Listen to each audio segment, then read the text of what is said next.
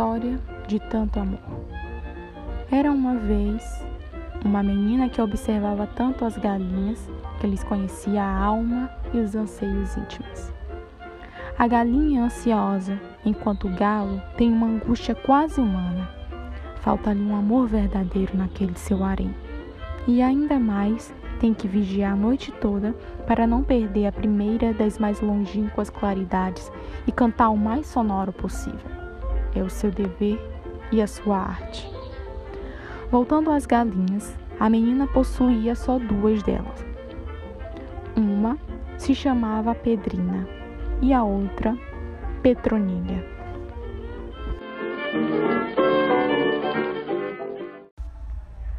Quando a menina achava que uma delas estava doente do fígado, ela cheirava embaixo das asas delas, com uma simplicidade de enfermeira, o que considerava ser o sintoma máximo das doenças, pois o cheiro de uma galinha viva não é de se brincar. Então, pedia um remédio a uma tia. E a tia, você não tem coisa nenhuma no fígado. Então, com a intimidade que tinha com essa tia eleita, explicou-lhe para quem era o remédio. A menina achou de bom alventre dá-lo tanto a Pedrina quanto a Petronilha, para evitar contágios misteriosos. Era quase inútil dar o remédio, porque Pedrina e Petronilha continuavam a passar o dia ciscando o chão e comendo porcarias que faziam mal ao fígado. E o cheiro embaixo das asas era aquela morrinha mesmo. Não lhes ocorreu dar o desodorante porque nas Minas Gerais, onde o grupo vivia, não eram usados assim como não se usavam roupas íntimas de nylon, e sim de cambaia. A tia continuava a validar o remédio, um líquido escuro que a menina desconfiava ser água com uns pingos de café e vinha ao inferno de tentar abrir o bico das galinhas para administrar-lhe o que as curaria de serem galinhas. A menina ainda não tinha entendido que os homens não podem ser curados de serem homens e as galinhas de serem galinhas. Tanto o homem quanto a galinha têm misérias e grandeza. A galinha é de pôr um ovo branco de forma perfeita, inerente à própria espécie. A menina morava no campo e não havia farmácia perto para ela consultar. Outro inferno de dificuldade era quando a menina achava Pedrina e Petronilha magras debaixo das pernas arrepiadas, apesar de comer o dia inteiro. A menina não entendera que engordá-las seria apressar-lhes um destino na mesa. E recomeçava o trabalho mais difícil o de abrir-lhes o bico. A menina tornou-se grande conhecedora intuitiva das galinhas naquele imenso quintal das Minas Gerais. E quando cresceu, ficou surpresa ao saber que na gíria o termo galinha tinha outra acepção.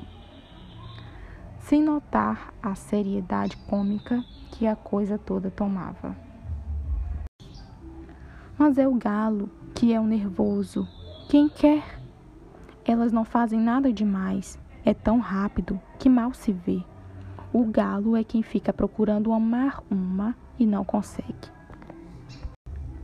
Um dia, a família resolveu levar a menina para passar o dia na casa de um parente, bem longe de casa. E quando voltou, já não existia aquela que em vida fora Petronilha. Sua tia informou-lhe: Nós comemos a Petronilha. A menina era criatura de grande capacidade de amar.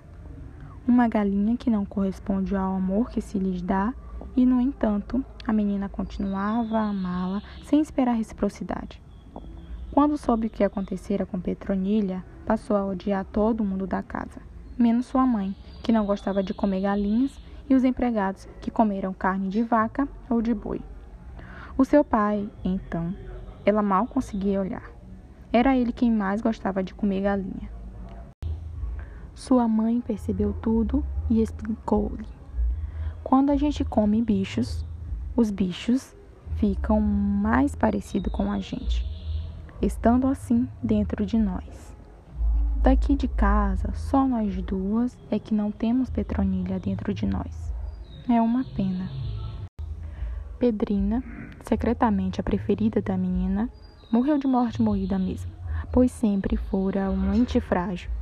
A menina, ao ver Pedrina tremendo no quintal, ardente de sol, embrulhou-a num pano escuro e, depois de bem embrulhadinha, botou-a em cima daqueles grandes fogões de tijolos das fazendas das Minas Gerais.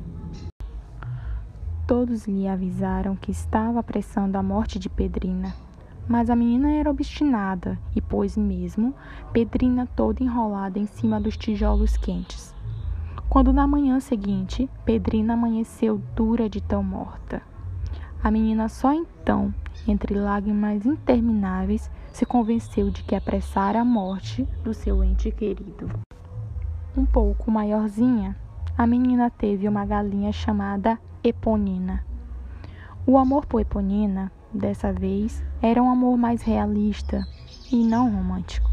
Era um amor de quem já sofreu por amor. E quando chegou a vez de Eponina ser comida, a menina não apenas soube como achou que era o destino fatal de quem nascia galinha, as galinhas pareciam ter uma presciência do próprio destino e não aprendiam a amar os donos nem o galo. Uma galinha é sozinha no mundo. Mas a menina não esquecera o que sua mãe dissera a respeito de comer bichos amados. Comeu Eponina mais do que todo o resto da família. Comeu sem fome, mas com um prazer quase físico, porque sabia agora que assim Eponina se incorporaria nela e se tornaria mais sua do que em vida. Tinha feito Eponina ao molho pardo, de modo que a menina, no ritual pagão que lhe foi transmitido de corpo a corpo através dos séculos, comeu-lhe a carne e bebeu-lhe o sangue.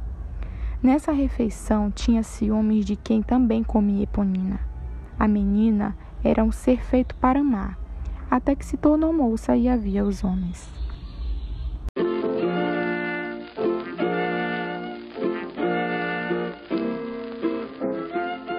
Essa foi uma leitura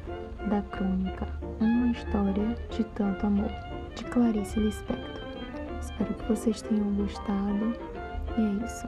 Até o próximo episódio.